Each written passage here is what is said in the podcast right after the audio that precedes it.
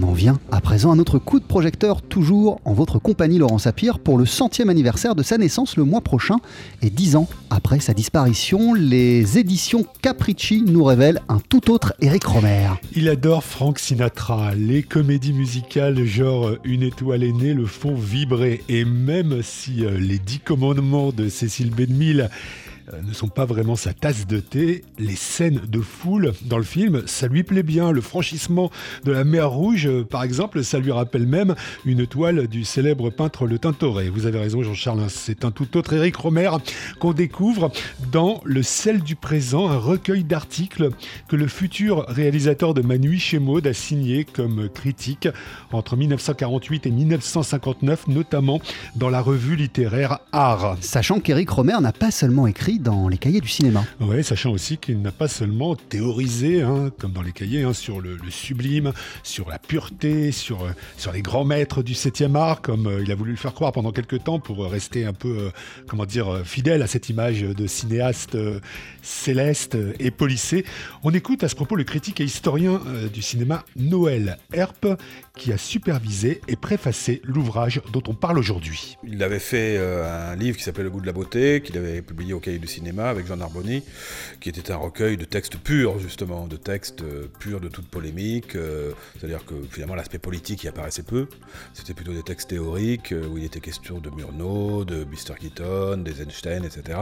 Enfin, voilà, avec un côté un peu gravé dans le marbre, donneur de leçons, tout à fait passionnante d'ailleurs sur le cinéma. Ouais, c'était des textes, disons, programmatiques où on n'entrait pas trop dans le détail des goûts et des, des goûts romériens même si le livre s'appelait Le goût de la beauté, mais justement c'est la beauté. Quoi. Bon. finalement ça lui fait un bien fou, hein. Romer de tomber comme ça de son piédestal, de batailler dans une époque batailleuse, on était en pleine guerre froide, il n'était pas vraiment dans le camp de la gauche. Alors c'est vrai que parfois il dérape, hein. il est hyper condescendant avec les cinématographies des pays émergents, il désingue Louise Buñuel, euh, et euh, enfin, à propos de Buñuel, il parle de sa suffisance de collégien en vadrouille.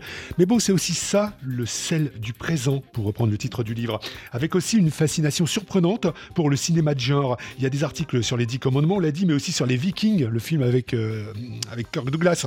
Même sur le cinéma français, pris pour cible, on le sait, par euh, les futurs réalisateurs de la nouvelle vague, bah, il lui arrive à Romer de, surprendre. On retrouve Noël Il est quand même capable de vanter certaines qualités. Par exemple, chez un cinéaste qui ne faisait pas partie du panthéon de Truffaut, qui est René Clément, avec Barrage contre le Pacifique, dont il fait un éloge tout à fait remarquable. Il y a parfois des, des grandes surprises.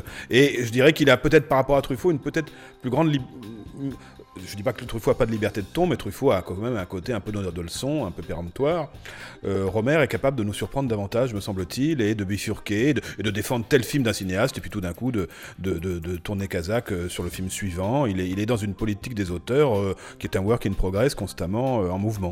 Ces textes laissent également entrevoir un mélange de répulsion, fascination pour les méthodes de l'acteur studio, symbolisé notamment par le jeu torturé de Marlon Brando dans les films d'Elia Kazan. C'est assez marrant hein, lorsqu'on a en mémoire la direction d'acteur particulière qui a été celle de Romer lorsqu'il est devenu réalisateur. Ça l'énerve et en même temps ça le fascine. Je crois que c'est un peu comme le, rapport qu'il avait d'ailleurs euh, euh, en tant que cinéaste à Maurice Pialat, c'est-à-dire ce côté, le, naturalisme un peu cruel, le, côté on étale ses tripes sur la table. Je sais parce que j'ai eu l'occasion d'en parler avec lui.